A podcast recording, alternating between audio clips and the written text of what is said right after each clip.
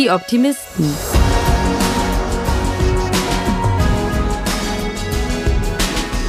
Der Podcast aus dem Eisele Verlag.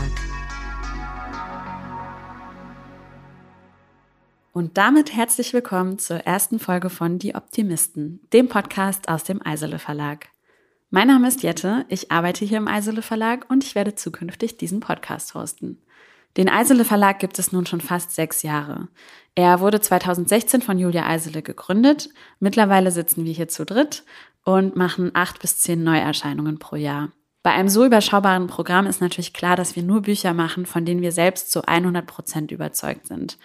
Das sind Bücher, die uns inspirieren, uns berühren und uns unterhalten. Das Schöne ist, dass wir merken, dass das, was uns begeistert, auch die Leserinnen und Leser da draußen begeistert. Und ähm, dass wir schon so tolle Bücher machen konnten, wie das Lied des Achill von Madeline Miller, Hier geht's lang von Elke Heidenreich oder Die Optimisten von Rebecca Mackay. Ja, ihr merkt es schon, Die Optimisten ist nicht nur eins unserer erfolgreichsten Bücher, sondern der Titel hat uns auch zum Podcastnamen inspiriert. Ihr fragt euch vielleicht, warum eigentlich? In diesem Podcast werde ich mich mit Menschen treffen, die alles rund um Bücher machen. Das wird in ganz viele verschiedene Richtungen gehen und mich interessiert dabei einerseits ein Blick hinter die Kulissen der Buchwelt, aber vor allem interessiert mich, was diese Menschen antreibt. Denn sie alle machen ihren Job mit Leidenschaft und mit der Portion Optimismus, die es halt manchmal braucht, wenn man in dieser Branche arbeitet. Und da schließt sich auch der Kreis zum Podcastnamen. Ich freue mich auf ganz viele spannende Gespräche mit ganz unterschiedlichen Leuten. Und für die erste Folge habe ich mir ein Thema ausgesucht, auf das ich mich ganz besonders freue, denn ich möchte heute über Buchcover sprechen. Dafür habe ich mich mit Bettina Alt vom Favoritbüro getroffen, das für unsere Buchcover verantwortlich ist, aber auch für ganz viele andere Verlage arbeitet. Und wir haben darüber gesprochen, was ein Buchcover alles leisten muss, über das Girls Business, ab welchem Punkt sie sich nicht mehr reinreden lässt und über den Moment, in dem der DHL-Mann die fertigen Bücher bringt. Aber bevor ich jetzt zu viel verrate, würde ich sagen, los geht's. Bettina, ich freue mich sehr, dass du da bist. Ja, ich mich auch. Was liest du gerade? Oh, spannende Frage. Ich habe tatsächlich mit Bonnie Garmusch angefangen, eine Frage der Chemie. Mhm. Ähm, das lesen ich, ja, glaube ich, gerade alle. Es lesen gerade alle. Ähm, und äh, ich bin die letzte im Büro, die es noch nicht gelesen hat. Und ich bin da gerade dran. Ja, mich mhm. interessiert nämlich, ähm, ob man, um gute Buchcover machen zu können, mhm. auch leidenschaftliche Leserin sein muss. Muss man nicht. Das ist hier ganz kurz beantwortet, weil sonst würden wir ähm, oder würde ich schon längst aufgehört haben. Also ich bin ein sehr visueller Typ, ähm, was nicht heißt, dass ich nicht gerne äh, ein gutes Buch lese, aber ich schiebe doch viele andere Sachen vor. Okay. Genau. Und wenn du sagst, man muss nicht unbedingt leidenschaftlich lesen, was was sind so die Dinge, die man braucht, die man mitbringen sollte, wenn man, wenn man Buchcover machen möchte? Mm, also mitbringen. Ja, das klingt jetzt vielleicht auch ein bisschen so zu ähm, Bewerbungsgesprächsmäßig, genau, aber. Nee, also ich glaube, man, ähm, man wird schnell feststellen, dass dieses Buchcover gestalten jetzt was den reinen Grafikdesign-Prozess angeht, ein, zwei, dass man da ein, zwei Gesetzen folgen muss, weil es, weil es sehr viel Power auf sehr wenig Raum ist. Und ähm, wenn du mich jetzt fragst, was man da mitbringen soll, dann, dann ist es schon hilfreich. Äh, man hat es äh, ein, zwei, dreimal gemacht. Also mh, mm, ich habe selten Leute getroffen, die so autodidaktisch irgendwie sofort gute Cover gemacht haben. Wir sind ja jetzt schon beim Büro und einige Zeit mit dabei und hatten da auch immer wieder so Quereinsteiger mit drin und haben schon festgestellt, dass diese Buchcover-Welt eine eigene ist. Also auch was die, was das Grafikdesign dafür angeht. Du hast jetzt gesagt, ähm, dass es eine ganz eigene Branche ist. Hm. Wann hast du denn gemerkt, dass das deine Branche ist? Also, hm. dass du das machen möchtest, dass du Lust dazu hast und dass du auch das kannst?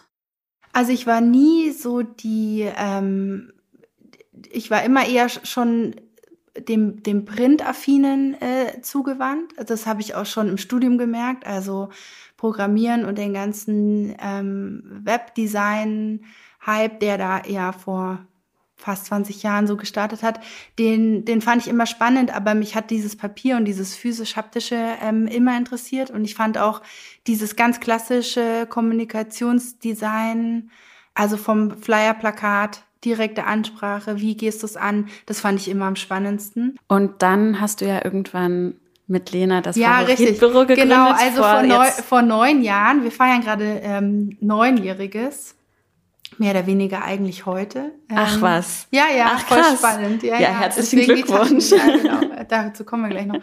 ähm, ja, genau. Lena ploppte dann irgendwann ähm, in mein Zimmer damals und äh, irgendwie war der Vibe sehr gut. Und wir haben dann vor neun Jahren ähm, zu zweit gegründet, noch in einem kleinen ähm, Großraum äh, Shared Office in Giesing damals und sitzen jetzt seit acht Jahren in der Schäftlandstraße in Sendling. Wir reden hier natürlich übers Büchermachen, aber auch so ein mhm. bisschen über Optimismus, über mhm. Mut, über Risikofreudigkeit. Mhm. Das geht ja auch immer so ein bisschen einher mit dem Gründen. Mhm. Wie war für dich so dieser Sprung in die Selbstständigkeit? Also da gibt's lustige Anekdoten. Lena Lena ist bei uns immer eher so ähm, der Kopf und ich bin so äh, das Bauchgefühl. Das war irgendwie äh, ganz lustig, auch schon vor neun Jahren der Fall. Und ich war irgendwie tiefenentspannt. Ich dachte mir, ja, jetzt machen wir das halt mal, weil das Tolle ist ja mehr wie einen Rechner braucht man erstmal nicht und das ließe sich irgendwie finanziell erstmal äh, auf jeden Fall stemmen. Mm, und dann fangen wir halt einfach mal an und wenn wir irgendwie merken, äh, es ruft uns keiner an, dann bewerben wir uns halt wieder. Hm, tatsächlich, glaube ich, hat es äh, keinen Tag gedauert. Also wir, uns war recht schnell klar, dass wir ähm, mit dem Selbstständigen irgendwie gut klarkommen und dass das eigentlich was ist, was Kreativität ähm, ähm meistens noch beflügelt. Ja, ja, ich glaube, dass man dafür auch so ein bisschen also dass es solche und solche gibt. Absolut. Und man merkt dann, ob man dafür gemacht ist, quasi, ob genau. einen diese Freiheit eben beflügelt, wie du sagst, oder ob die einen genau. quasi einschränkt, weil man sich so verloren fühlt sozusagen ja, und ob das total. vielleicht besser ist, wenn man jemanden hat, ja, der. Ja, total. Also ich kann sagen, das war für mich eigentlich eher so ein, so ein Brandbeschleuniger. Also ich finde, man macht dann halt jeden Klick für sich. Das haben wir eigentlich auch immer gesagt. Und ähm, dadurch, dass man ähm, irgendwie sich dann auch mit einem kürzeren, mit einem kürzeren Absprechprozess dann manche Dinge auch vielleicht direkter traut und das war dann auf jeden Fall ähm, gut.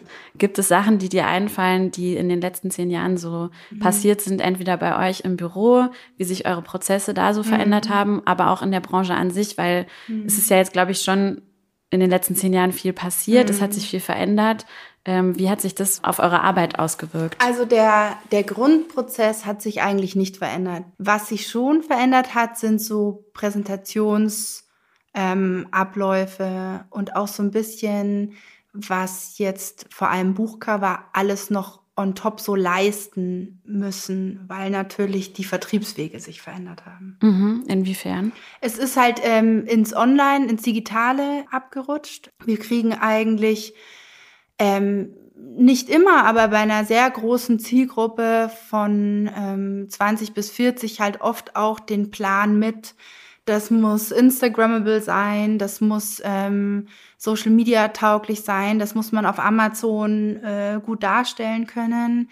Und da sind dann so Klassiker wie ein Sachbuch muss weiß sein, irgendwie, da, sind so Gesetze dann irgendwie neu geschrieben worden, weil es auf Amazon nicht gut kommt, weil man immer diesen Rand braucht, weil es irgendwie verschwindet.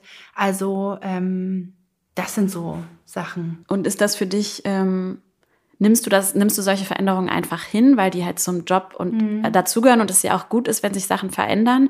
Oder gibt es da auch Sachen, wo du dir manchmal so denkst, ach, früher war es doch irgendwie besser? Ja, also ähm, ich nehme das, ich nehme das schon mit und hin. Wenn ich aber natürlich, ähm, also jetzt so Argumente wie ähm, äh, man steht drei Meter davon entfernt und sagt dann, ähm, man kann es nicht gut lesen. Sowas ist manchmal ein bisschen ärgerlich oder da sage ich mir dann, ähm, also so Man hat so ja das Buch weg. eigentlich in der Hand. Ja, man hat das Buch eigentlich in der Hand und ich bin aber generell, und das sieht man vielleicht auch in einigen Entwürfen von uns, ein sehr großer Freund von äh, Plakativität und äh, klarer Message, weil das eigentlich meistens so der Schlüssel ist, was ein gutes Cover ausmacht. Was mich auch noch interessieren würde, was ich nämlich gar nicht weiß, Okay. wie eigentlich ähm, die Zusammenarbeit mit Julia dann entstanden ist. Ja. Also vielleicht Mhm. gerade ganz kurz für die, die zuhören. Ähm, Julia Eisele ist die Verlegerin vom Eisele Verlag und die hat das hier am Anfang alles ganz alleine gestemmt. Mhm. Und das ist auch, glaube ich, die Zeit, wo ihr schon zusammengefunden habt Mhm. damals. Vielleicht magst du einmal kurz erzählen, wie es dazu gekommen ist. Also wir kannten Julia noch von ihrem Arbeitgeber davor ähm, und äh, haben äh, uns so quasi äh, in einem anderen Arbeitsverhältnis kennengelernt und Julia rief dann, glaube ich, eines Tages an und ähm, sagte dann so, hey Bettina, ich mache das jetzt auch. Ich glaube, wir haben mir ein bisschen imponiert auch mit diesem Girls ähm. Ähm, ich, sie wird gerne einen Pitch ausrufen. Wir wären dabei, uns was zu überlegen, wie sie und ihr neuer Verlag ab sofort ähm, aussehen äh, sollen. Und wir waren da gleich eigentlich ziemlich, äh, ziemlich Feuer und Flamme und haben dann zusammen mit einer anderen Agentur ähm, unsere Ideen präsentiert und äh, dann tollerweise auch relativ schnell den Zu Zuschlag bekommen. Und so ist es dann gleich von Anfang an 2016 dazu gekommen, dass wir die Julia mehr oder weniger als Marke auf den Markt gebracht haben. Optisch. Ja. Cool. Den Rest hat sie alles alleine gemacht. Bevor wir jetzt über deinen Arbeitsprozess, also über die Buchcover jetzt mal an sich sprechen, Mhm. äh, würde ich gerne mit dir in unsere Rubrik kurz gesagt starten. Ja. Das sind schnelle Entweder-Oder-Fragen. Ah, sehr gut. Und du darfst einfach aus dem Bauch heraus antworten. Mhm. Ähm, wenn du bereit bist, Ich bin bereit. dann starten wir jetzt. Hardcover oder Taschenbuch? Hm. Schnell und aus dem Bauch raus auf jeden Fall ähm, Hardcover. Ich weiß auch nicht, das bringt noch mal mehr mit. Also auch was so Möglichkeiten an Verpackungsideen angeht, ja. Clean oder verspielt? Oh, so eine Mischung. Ähm, ja, lustig. Ich wäre für die Mitte. Klingt komisch, ist aber so. Grafisches Cover, Illustration oder Foto? Was wir gerade viel machen, ist Illustration, was ich, ähm, was ich sehr liebe, weil man dann auch direkt mit so kleineren Künstlern zusammenarbeitet. Ich würde mich dann hier für die Illustration entscheiden. Analog oder digital? Also, wenn du da jetzt sozusagen die Ausgabeform am Ende beschreibst, dann auf jeden Fall analog. Frei gestalten oder klare Vorgaben vom Auftraggeber? Auch interessant, kommt so ein bisschen auf den, auf den Verlag drauf an. Also, wenn man jetzt frei gestalten gesagt bekommt, weil man das Gefühl hat, dem Verlag fällt gerade nichts ein, das ist ja auch oft der Fall, dann lieber nochmal nachgefragt und äh, klare Vorgaben rausgekitzelt. Aber ich liebe es auch sehr, wenn äh, Verlage anrufen und mich dann ein Stück weit als Künstler sehen und nicht nur als reinen Dienstleister und sagen, macht einfach mal. Das ist natürlich eine große Ehre. Chaotischer Schreibtisch oder alles hat seinen Platz? Chaotisch. Frühaufsteher oder Nachtschicht? Ja, manchmal muss man ja beides machen. das geht dann so fünf, sechs Tage gut und dann, ähm, genau. Aber ich arbeite sehr gerne nachts. Teamwork oder Ah, Einzelkämpfer? Team, Team, Team, Team, Team ist Team, alles. Team, Team. Unbedingt. okay. Mhm. Träumer oder Realist? Ah, dann tatsächlich glaube ich eher Realist. Doch, doch, ich glaube, da, da bin ich besser aufgehoben. Jetzt würde ich so ein bisschen gerne mit dir über den Prozess des Covererarbeitens an sich sprechen. Ähm, vielleicht kann ich da ja mal ganz kurz starten, weil ja bei uns im Prinzip eigentlich alles losgeht. Wir haben ja immer einmal im halben Jahr ein Cover-Briefing, wo, wenn das äh, Programm steht, wo du dann zu uns ins Büro kommst und wir dir ähm, das neue Programm vorstellen. Und äh, dann kriegst du von uns die Factsheets. Das sind äh, so Übersichtsblätter, wo der Inhalt und die Metadaten und sowas draufstehen. Einfach damit du dir so ein bisschen so ein Bild machen kannst. Und meistens gibt's dazu ja auch nochmal ein Briefing an sich, wo Julia so ein bisschen inhaltliche Punkte zusammenträgt, die so ein bisschen auf das Visuellere abzielen. Also Punkte, die vielleicht wichtig sind, die auf dem Cover vorkommen könnten. Und ähm, genau, dann kommst du zu uns, wir besprechen das Ganze und dann entlassen wir dich in deinen kreativen Prozess. Und wie geht's dann für dich weiter? Also eigentlich meist wie immer, dass ich ähm, oft anfange, einfach die Autoren zu googeln, mir die Tische anschaue. Also äh, in den Buchhandlungen gibt es ja Tische, Thementische. Mm, und ich mir dann vorstelle, auf welchem Tisch muss das Buch. Ja, das ist ja oft auch ähm, relativ wichtig. Und dann aber, ähm, und das ist ja dieser, dieser Special Eisele Julia Move, davon zurückzutreten und zu probieren, ähm, wie kann ich auf den Tisch landen und trotzdem ganz anders aussehen. Weil Julia, und das, das feiere ich total bei ihr, sich nicht irgendwo an irgendeinen Look anhängen möchte, sondern eigentlich ähm, eigenständig auf dem Markt äh, quasi Cover äh, haben will, die breit verkäuflich sind, aber mit einem gewissen literarischen Anspruch. Und das ist eigentlich eine ziemlich, äh, ziemlich coole Mischung, also zwischen grafisch und verspielt. Also das, das ist eigentlich das, wo sie mich total hat. Und dann, äh, dann starte ich unterschiedlich. Also manchmal suche ich Bilder, manchmal schreibe ich einfach auch Autoren, Autorin oder den Autor einfach mal aufs Format, um so ein Gefühl zu kriegen, je nach Titellänge, ähm, wie steht das, wie kommt das alles? Und dann geht so peu à peu weiter. Okay. Mhm. Und ähm, wie, also das ist immer so eine plakative Frage, mhm. woher bekommst du deine Inspiration? Mhm. Aber mhm. mich würde mal so interessieren, wie du, also arbeitet so ein Cover dann die ganze Zeit quasi im Hinterkopf bei dir mhm. mit? Also kommen dir so Ideen dann plötzlich auch nochmal durch irgendwas mhm. ganz anderes? Oder ist es wirklich so, du setzt dich an den Schreibtisch und weißt so, okay, jetzt steht dieses Cover an und ich suche jetzt nach Ideen für dieses Cover? Ja, also je nach Zeitdruck. Ähm, aber ja, also man versucht schon dabei zu bleiben, wobei man jetzt seinen dieses ganze, diesen, diesen Background jetzt nie abends äh, am, über einen Bürostuhl hängt und dann erst morgens wieder anzieht, so diese ganzen Ideen. Also da, da schwingt alles mit rein. Sei es jetzt irgendeine Verpackung von einer Seife oder irgendeine blöde Werbung, die äh, im Fernsehen lief. Also da sind so viele Ideen mit dabei. Aber generell, klar, taste ich mich so ran und versuche schon auch immer ähm, drei bis vier unterschiedliche Vorschläge zu schaffen, ähm, je nachdem, wie eng der Titel gebrieft wurde. Und was machst du, wenn dir mal gar keine hm. Idee kommt? Hast du irgendwelche so Tipps und Tricks? Dann stelle ich mich manchmal ins Büro Ähm, ist jetzt vielleicht so wie im letzten Programm, da, ähm, ohne jetzt zu hart zu spoilern, da war ich mit dem, mit dem Originaltitel Totally Lost. Da wollte ich gleich ähm, auch nochmal mit dir drüber ja, sprechen. Ja, genau.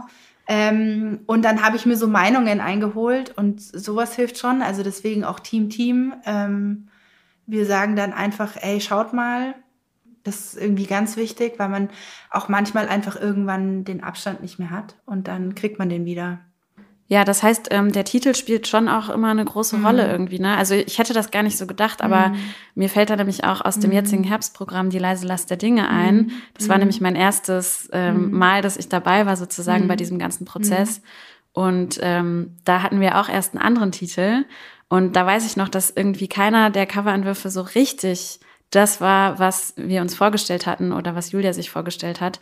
Und ähm, da weiß ich noch, dass ich total überrascht war, als Julia ins Büro kam und meinte, Bettina hat angerufen, sie glaubt, das ist nicht der richtige Titel, mhm. wir ändern jetzt den Titel. Mhm. Weil mir gar nicht so klar war, dass das, wie das alles so zusammenhängt, auch in diesem kreativen Prozess. Du sagst ja auch, du gestaltest im Prinzip ja eine ganze Verpackung mhm. und ähm, dass da der Titel einfach auch manchmal nicht stimmen kann. Das fand ich irgendwie total interessant. Ja, ja.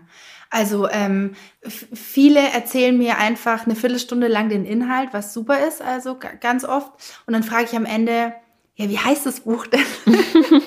und dann kommt wieder irgendwas, weiß ich nicht. Ähm, man hat sich eine Viertelstunde lang darüber unterhalten. Es muss, es muss schnell sein, es muss laut und so weiter.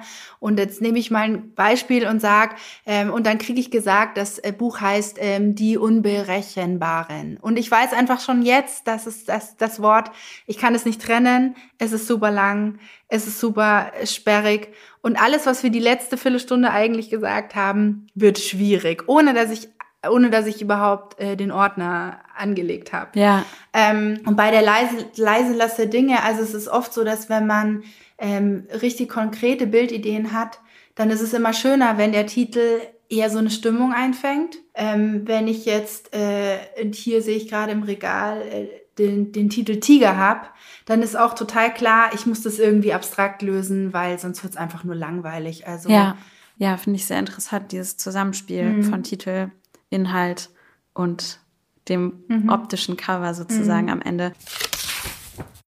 was ich eben auch spannend fand, was du gesagt hast, dass du im Prinzip erstmal mit dem Umfeld anfängst. Also man will ja, dass das Buch zu dem Genre passt, dass der Leser oder die Leserin sofort erkennt, was er hier bekommt.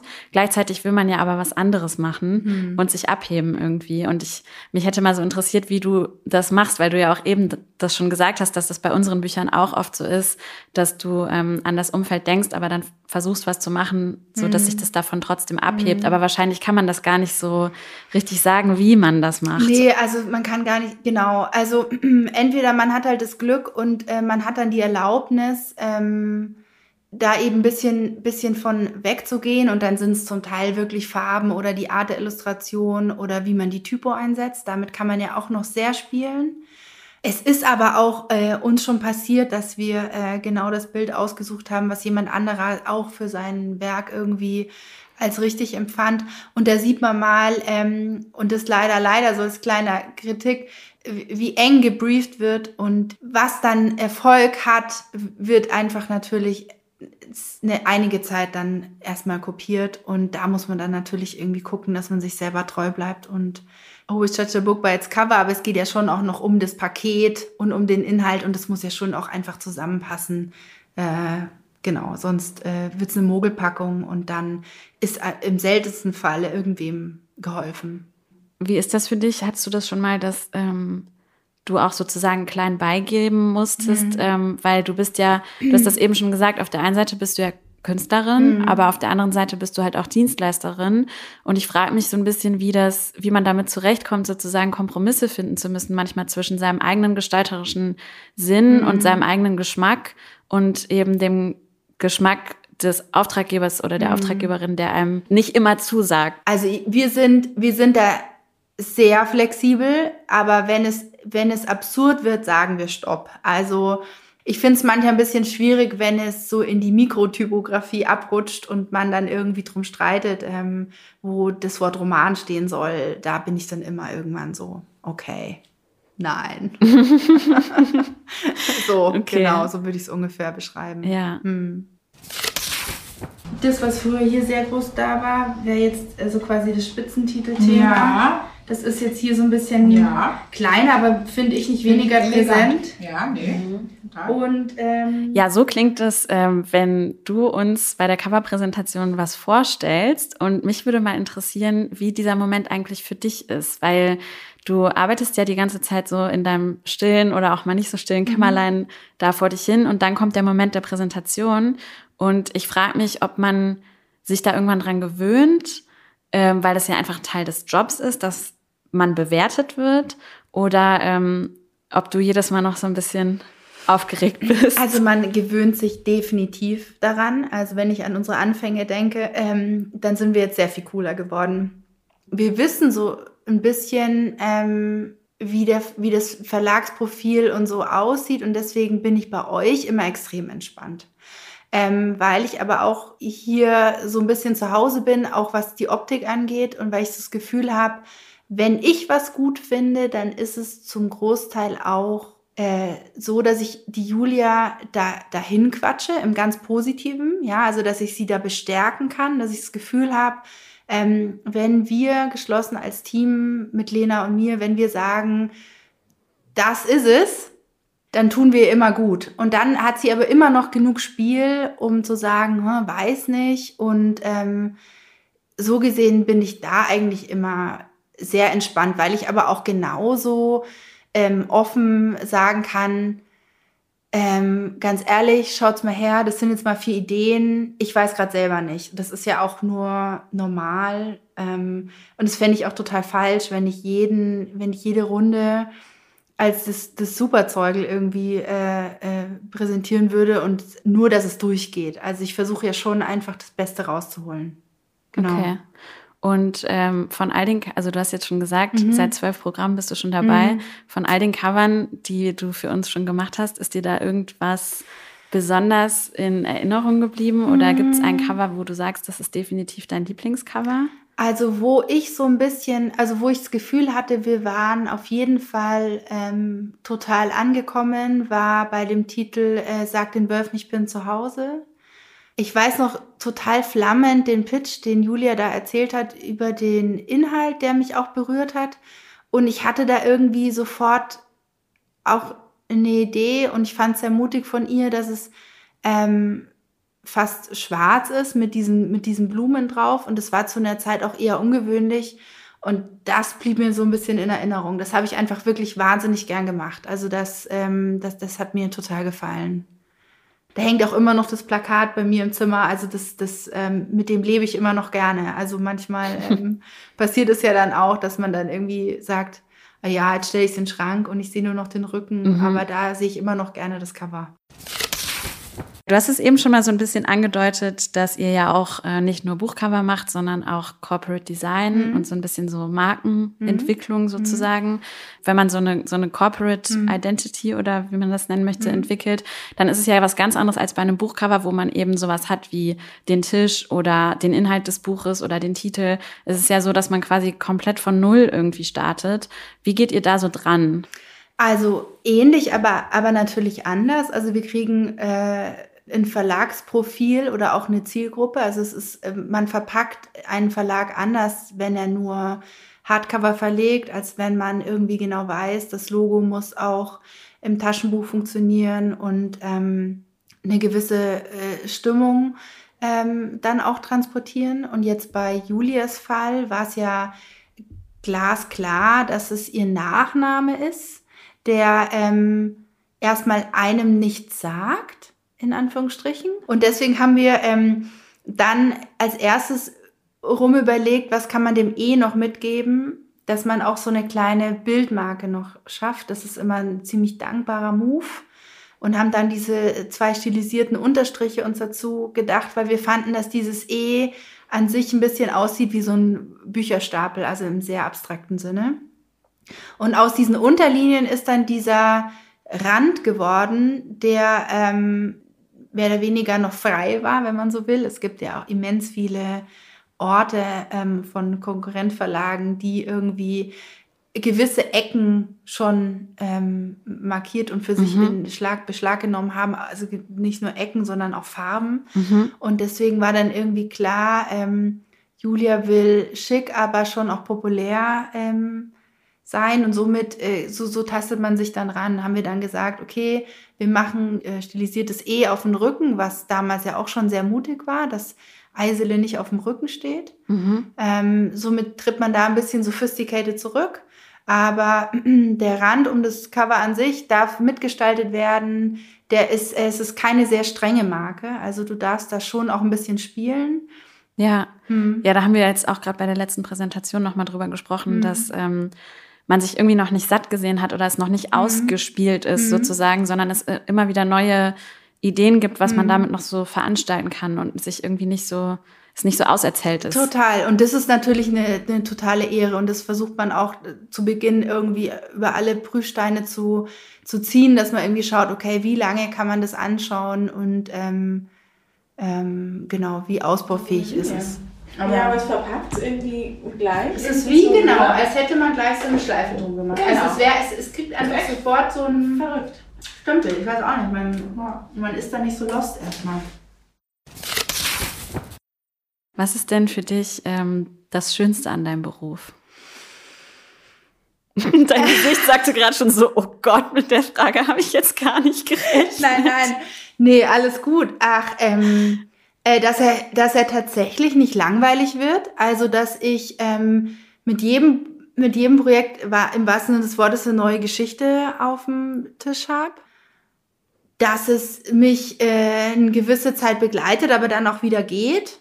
Und ähm, auch obwohl es immer das gleiche Format ist, also mehr oder weniger, ähm, es irgendwie eine Milliarde Möglichkeiten gibt, sich darauf zu verwirklichen. Das ist schon eigentlich das, was ich immer noch echt wo ich sehr dankbar für bin, dass ja. ich, dass wir da jetzt äh, angekommen sind, dass ich das nur noch machen darf. Das ist eigentlich mega. Ja. Ja. Voll. Ja, schön. Mhm, total. Ich kann das voll verstehen mit diesem, dass es eine gewisse Art, äh, eine gewisse Zeit begleitet und mhm. dann wieder geht, mhm. dass das irgendwie mhm. auch schön ist, weil es einem, ich glaube, das liegt daran, dass es einem auch jedes Mal wieder so einen gewissen Abschluss irgendwie gibt. Also mhm. so ein, so ein Gefühl von, okay, ich habe mhm. jetzt was geschafft, ich habe das jetzt weggelegt, jetzt kann das in die Welt daraus mhm. und ich kann mich jetzt mit dem nächsten irgendwie mhm. beschäftigen, dass ein das so irgendwie ja, und dass zufrieden auch, macht. Ja, genau. Und ich glaube, das Zufriedene ist ja am Ende auch dieses physische Produkt. Also du machst ja nicht nur irgendwelche Banner oder irgendwas, was dann einfach so im Orbit verschwindet und was mit einem Klick einfach gelöscht ist, sondern dass du es dann irgendwie, dass es dir ähm, der DHL-Mann per Paket bringt, dass ich es auspacke und mir nochmal anschaue und dann irgendwie so auch noch so in Händen habe. Das ist eigentlich schon toll. Ist es schon bei euch so immer auch noch ein Moment, wenn das Buch dann ankommt? Auf jeden Fall. Also weil bei uns ist das natürlich auch so, Ja, ja, dass wir uns total freuen, wenn das Buch ankommt. Also da, wenn, wenn, und der kommt täglich, also wenn der da, manchmal sind es auch die H&M-Retouren, die anderen Klamotten, aber ähm, da, da springt einer auf und reißt auf. Ja, Es ist nicht so, dass das da irgendwo erst beim Eck steht und ewig äh, rumliegt. okay. Nee, nee, total. Da wird alles einfach kurz mal gestoppt und dann muss man da reinschauen. Ja, Mhm. ja, das stimmt. Ähm, dann kommen wir zur Abschlussfrage, mit der ich jetzt auch immer diesen Podcast beenden Mhm. werde. Was stimmt dich gerade optimistisch? Also ich glaube, man hat das ja jetzt auch schon in diesen letzten, in der, dieser letzten halben Stunde gehört. Ich äh, bin einfach irgendwie extrem dankbar jetzt auch mit dem Büro, so wie wir jetzt gerade dastehen. Ähm, wir hatten jetzt ähm, neun Jahre, von mir aus noch weitere 90. Also ich bin irgendwie gerade, was das angeht und auch was ähm, jetzt die Zusammenarbeit mit diesen ähm, äh, mit dieser Branche und ganz im Speziellen auch mit diesen Personen ähm, extrem, äh, schätze ich extrem wert. Und äh, ich muss sagen, es ist eigentlich wirklich eine gute Stimmung. Ähm, trotz all dem Wahnsinn da draußen bin ich sehr froh, äh, dass wir, dass wir dieser kleinen Buchwelt irgendwie weiter ähm, wursteln dürfen. Und ähm, so gesehen bin ich da sehr happy, sehr optimistisch. Also, mir hat das Gespräch total viel Spaß gemacht mit Bettina. Ich hoffe, euch da draußen auch. Ähm, ich würde mich sehr freuen, wenn ihr auf unseren sozialen Medien vorbeischaut. Und wenn euch der Podcast gefallen hat, dann würde ich mich sehr freuen, wenn ihr den bewertet auf den gängigen Plattformen, wo ihr gerade so unterwegs seid. Und außerdem freue ich mich extrem über Austausch. Also wenn ihr Feedback habt, Anregungen, Wünsche für Gäste und so weiter, könnt ihr mich über den Instagram-Kanal erreichen und mir da eine Nachricht schreiben. Ich freue mich auf den Austausch und ähm, auf die nächste Folge. Bis dahin sage ich bis bald und bleibt optimistisch.